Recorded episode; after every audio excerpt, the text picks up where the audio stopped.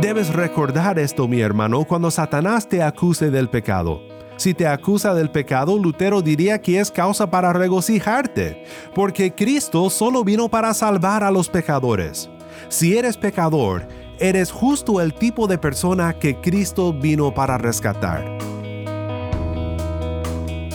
Siempre recordemos que tenemos un Salvador más grande que nuestros más grandes pecados. Como dijo uno, soy un gran pecador, pero tengo un gran Salvador.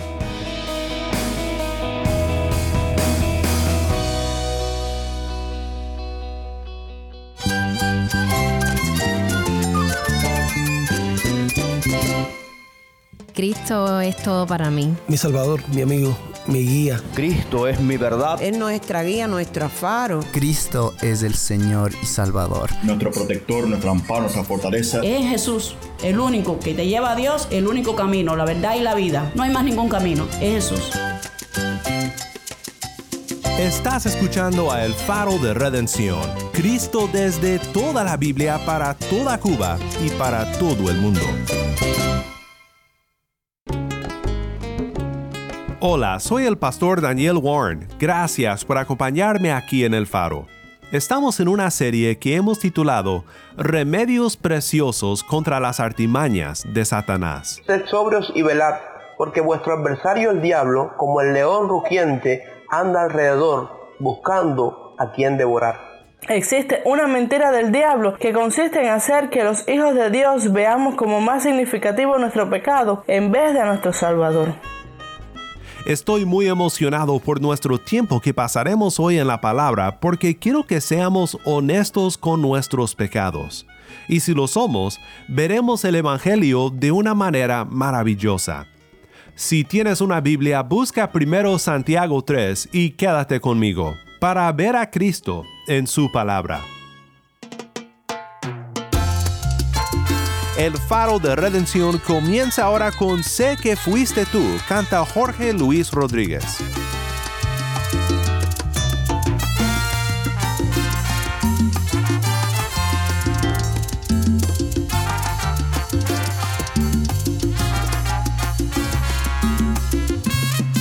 Cuando consuelo buscaba y mi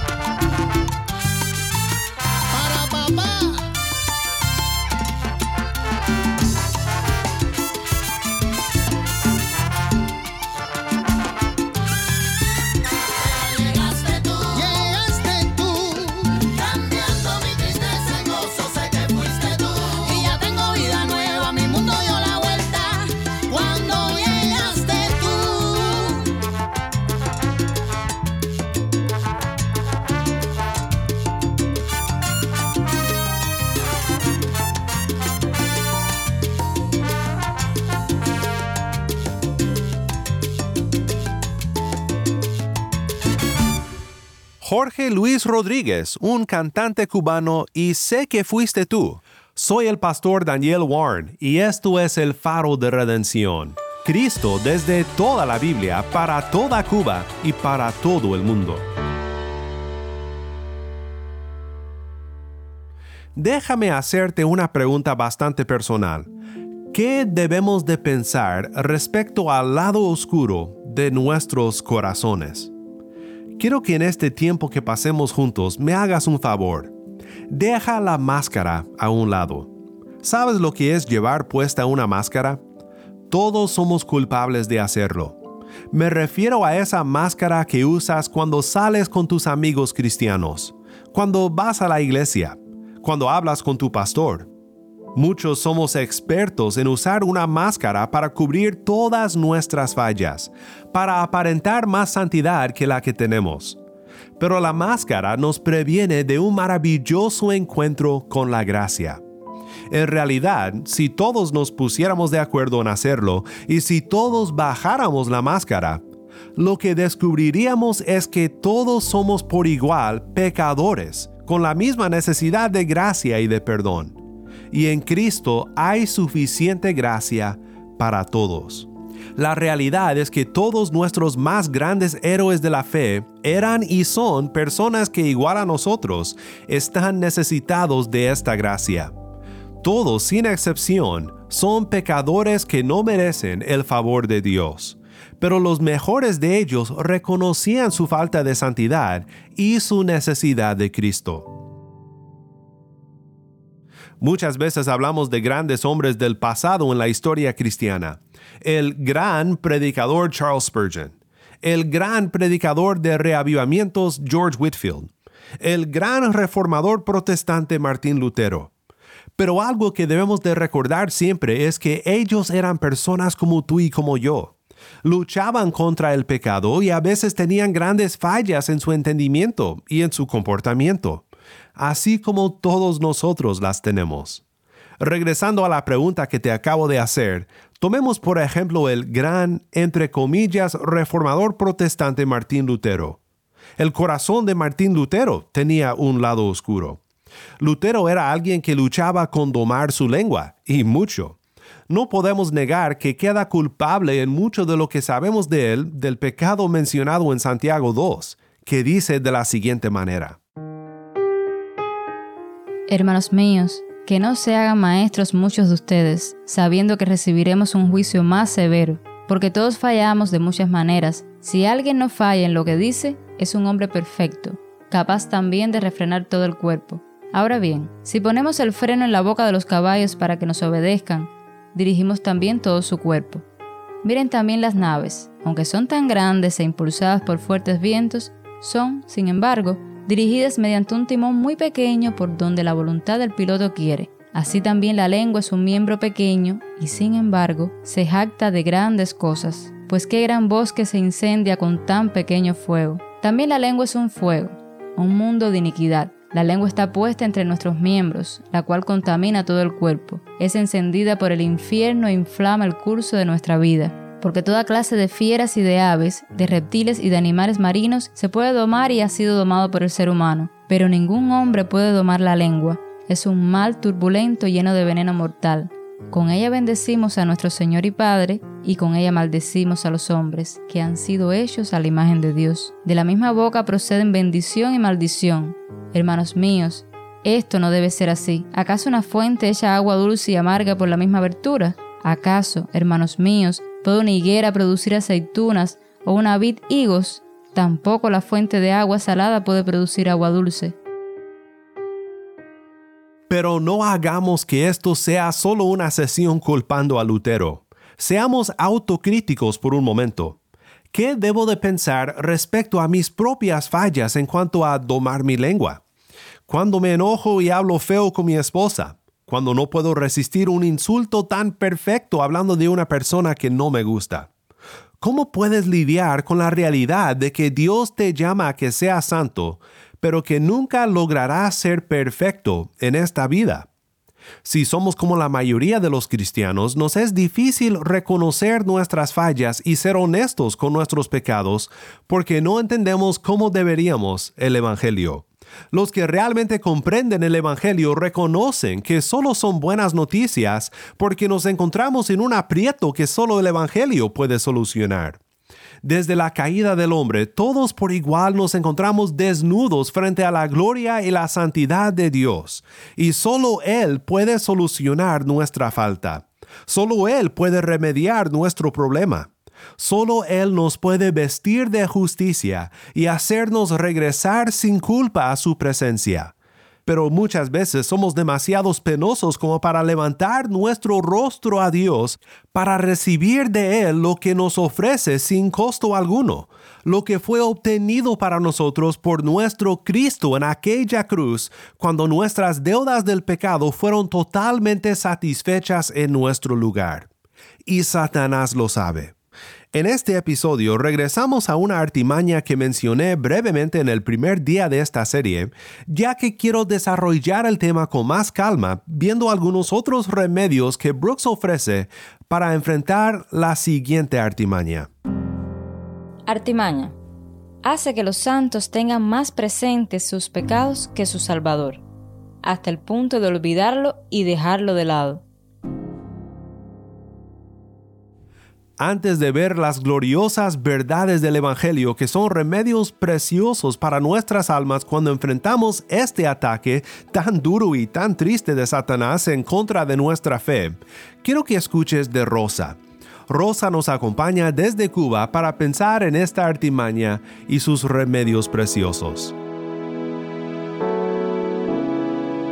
Existe una realidad de pecado en el ser humano y es que fallar a Dios se nos da muy bien. Desde que nacemos tenemos la tendencia a desobedecer a nuestros padres. Tengo una bebé de seis meses y cada vez que veo su comportamiento me doy cuenta de cuán pronto comenzamos a desobedecer. Constantemente somos bombardeados con información pecaminosa. Las redes sociales nos absorben por completo y muchas veces vienen acompañadas de invitaciones para hacer el mal. Me descubro mi pecar cuando no tengo la suficiente paciencia para que mi bebé coma, o cuando no respondo con amor a mi esposo y me molesto, también cuando pienso mal de mi vecino y lo critico. Y así podría enumerar una lista interminable de veces en que mi pecado se hace evidente. Y dicho escenario me estremece ante lo que se convierte en una práctica desmedida hacer lo malo ante Dios. Todo está bien hasta este punto. Es importante que como cristianos reconozcamos cuando pecamos. El problema es que si nos quedamos ahí, en solo ver el cúmulo de pecados y sus consecuencias, estaríamos haciendo nulo el sacrificio de Jesús en la cruz. Y es que es esa la estrategia de Satanás en su misión de engañar y condenar al hombre. Existe una mentira del diablo que consiste en hacer que los hijos de Dios veamos como más significativo nuestro pecado en vez de a nuestro Salvador. Él no quiere que veamos a la cruz.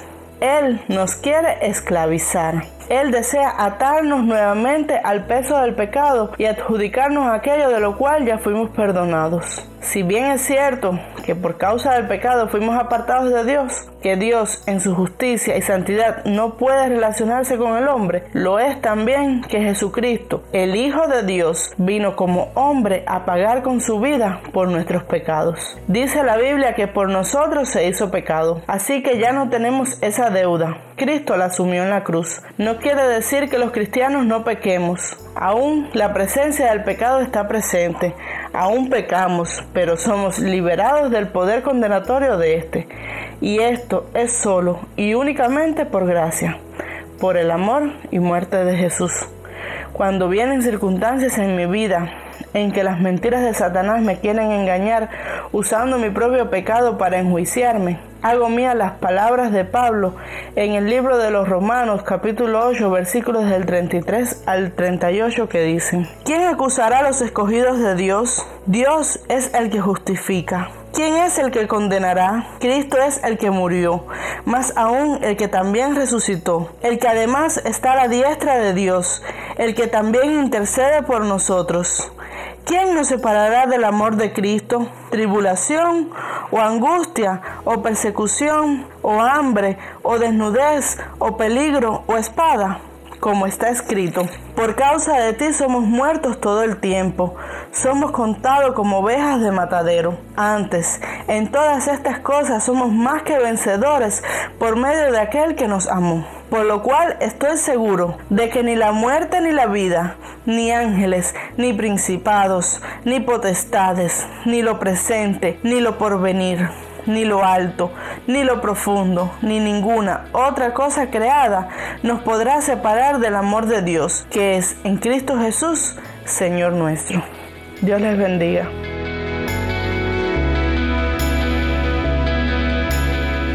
Muchas gracias Rosa por recordarnos estas verdades tan importantes. Siempre recordemos que tenemos un Salvador más grande que nuestros más grandes pecados. Como dijo uno, soy un gran pecador, pero tengo un gran Salvador. Veamos juntos, sin dejar el ejemplo también de Lutero y su lucha con el pecado, algunos remedios preciosos que Thomas Brooks nos ofrece de la palabra para enfrentar esta tentación. Remedio. Aunque Jesucristo no ha liberado a los cristianos de la presencia del pecado, les ha liberado de su poder condenatorio. Esto debe de ser de gran aliento. Es una triste realidad porque muchas veces quisiéramos ser liberados también de la presencia del pecado, pero Dios en su infinita sabiduría nos ha dejado con una lucha para confiar más en Él y reconocer de mayor manera la dulce gracia de Cristo obrando en nuestras vidas.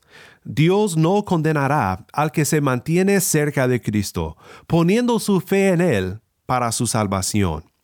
Brooks pinta de una manera muy vívida esta realidad cuando dice, es una gran verdad que el pecado y la gracia no nacieron juntos, ni morirán juntos, pero durante la vida del cristiano tendrán que convivir en la misma morada. En esta vida, Cristo no librará al cristiano de la presencia de un pecado en particular, aunque sí libera a todo cristiano del poder condenatorio de todo pecado. Hay un par de versículos en Primera de Juan que me vienen a la mente al pensar en esto. En primer lugar, considera lo que dice Primera de Juan 1:8. Si decimos que no tenemos pecado, nos engañamos a nosotros mismos y la verdad no está en nosotros. Parte de ser honestos con nosotros mismos es admitir que aún como cristianos somos pecaminosos. Realmente no comprendemos el Evangelio sin antes reconocer esta realidad. El reformador protestante Martín Lutero entendió esto. Sabía que él era lo que los teólogos llaman simul justus et peccator, simultáneamente justo y pecador. La clave está en lo que dice el siguiente versículo en 1 de Juan 1.9. Si confesamos nuestros pecados, Él es fiel y justo para perdonarnos los pecados y para limpiarnos de toda maldad. En griego notamos un poco más claro que en español que esta es una realidad no de un momento, sino algo que continúa. Si estamos confesando nuestros pecados, nuestro Dios es fiel y justo para estar perdonando nuestros pecados y estar limpiándonos de toda maldad. Cristiano, ¿vives una vida de constante confesión de pecados? Puedes acercarte al trono de la gracia con todos tus pecados expuestos y dejarlos a los pies del Rey de Gloria, porque Cristo te ha perdonado, te seguirá perdonando, siempre te perdonará. Debemos de correr para confesar nuestros pecados a Dios, porque Él es fiel y justo para perdonarnos. Nunca temamos revelar nuestros corazones a Dios, porque como bien nos recuerda Juan en otro lugar, en esto sabremos que somos de la verdad y aseguraremos nuestros corazones delante de Él en cualquier cosa en que nuestro corazón nos condene, porque Dios es mayor que nuestro corazón, y Él sabe todas las cosas. Primera de Juan 3, 19 al 20.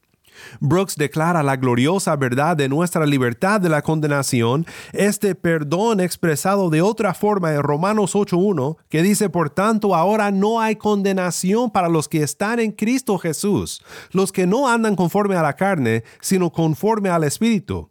Y Brooks dice, la ley no puede condenar al cristiano porque Cristo la ha satisfecho. Sus pecados no pueden condenarlo porque están perdonados por la sangre de Cristo y su propia conciencia en toda justicia no puede condenarlo, porque Cristo, que es más grande que su conciencia, lo ha absuelto. Remedio. Los pecados de los cristianos corren por cuenta de Cristo, como deudas que Él ha pagado en su totalidad. siguiendo con el ejemplo de Lutero, porque representa el tipo de pecador que somos todos. Lutero entendía que era un hombre pecaminoso y desesperadamente necesitado de lo que él llamaba justicia ajena es decir, una justicia que viene de fuera de nosotros, una justicia de Dios dada por Él. Aunque era pecador, sabía que al mismo tiempo era justo por sola gracia, por medio de sola fe, solo en Cristo. Lutero dijo, cuando el diablo te acosa con tus mismos pecados y te declara que mereces la muerte y el infierno, debes de responder, admito que merezco la muerte y el infierno. ¿Cuál es tu punto? porque yo conozco a uno que sufrió y que hizo satisfacción en mi lugar. Su nombre es Jesucristo, Hijo de Dios, y donde Él está, allí también yo estaré. Este fue el Evangelio que Lutero entendió y que proclamó con toda su fuerza. Y este proceso de recuperar el Evangelio sigue hasta la fecha, comenzando en tu corazón, comenzando con nuestra propia comprensión de que en Cristo somos pecadores perdonados. Somos simultáneamente justos y pecadores. Debes recordar esto, mi hermano, cuando Satanás te acuse del pecado. Si te acusa del pecado, Lutero diría que es causa para regocijarte, porque Cristo solo vino para salvar a los pecadores. Si eres pecador, eres justo el tipo de persona que Cristo vino para rescatar. En realidad, en esta pequeña frase encontramos toda la hermosa verdad del Evangelio. Lutero fue un hombre infiel. Tú y yo somos infieles, pero Cristo es fiel. Cristo es fiel cuando no domamos la lengua. Cristo es fiel cuando nos enaltecemos sobre otras personas. Cristo es fiel cuando torcemos la verdad y mentimos a nuestro prójimo. Cristo es fiel cuando le quitamos el lugar en el trono de nuestros corazones. Cristo es fiel en cada instante de nuestra infidelidad. Y Él nos perdona. Él nos justifica. Esto nos debe llenar de una gran pasión para huir del pecado y correr hacia Cristo con todo lo que somos. Concluyo con la cita de este pequeño libro de Brooks que me gusta más que todas. Brooks dice lo siguiente, y todos debemos de decir amén. El cristiano puede decir a la ley y a la justicia divina, si te debo algo, acude a mi Cristo, que ha asumido mis deudas. No me sentaré desanimado por la carga de estas deudas, ya que Cristo ha pagado hasta el último céntimo. ¿Acaso no es una gran debilidad, por no decir locura, que el deudor se sienta desanimado al considerar aquellas deudas que su fiador ya ha pagado de manera voluntaria, libre y plena? El conocimiento de este gran amor debería hacer que amara y honrara para siempre al fiador, bendiciendo la mano que ha pagado la deuda y ha hecho cruz y raya en el libro mayor. Dejaste el trono celestial, la cruz mostró tu corazón tu sacrificio incomprensible. Por nuestras culpas y maldad, clavado fuiste en esa cruz, tu gran amor incomparable. Tu nombre es más alto nombre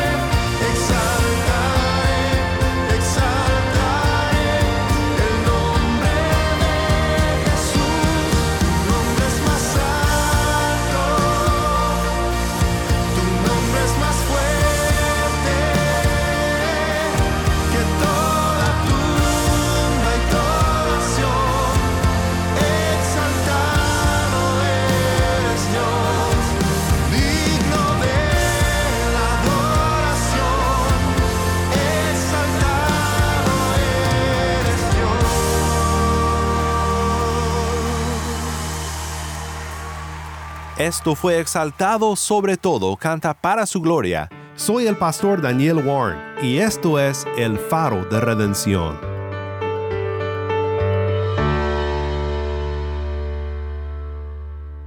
Oremos juntos para terminar.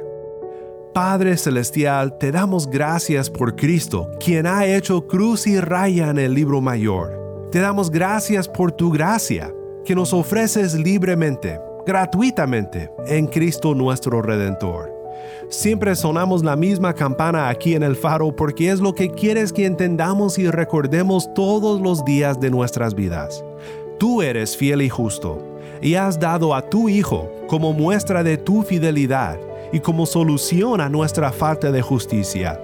Cristo, Cristo, Cristo. Ayúdanos a recordar a nuestro Redentor, el Señor Jesucristo, en todo momento. En su bendito nombre oramos. Amén.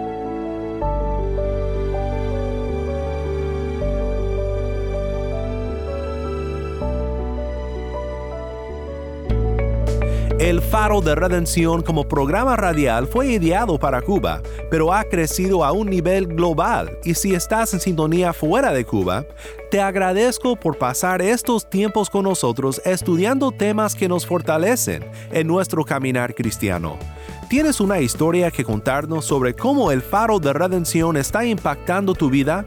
Mándanos un correo electrónico a ministerio arroba elfaroderedención.org. Nuevamente nuestro correo electrónico ministerio arroba elfaroderedención.org. O si te es más fácil, puedes enviarnos un mensaje de voz en WhatsApp. Nuestro número es 1786-373-4880. Nuevamente nuestro número de WhatsApp 1786-373-4880. Para más información sobre este ministerio y sobre cómo tú puedes formar parte de nuestra misión, visita nuestra página web elfaroderedención.org.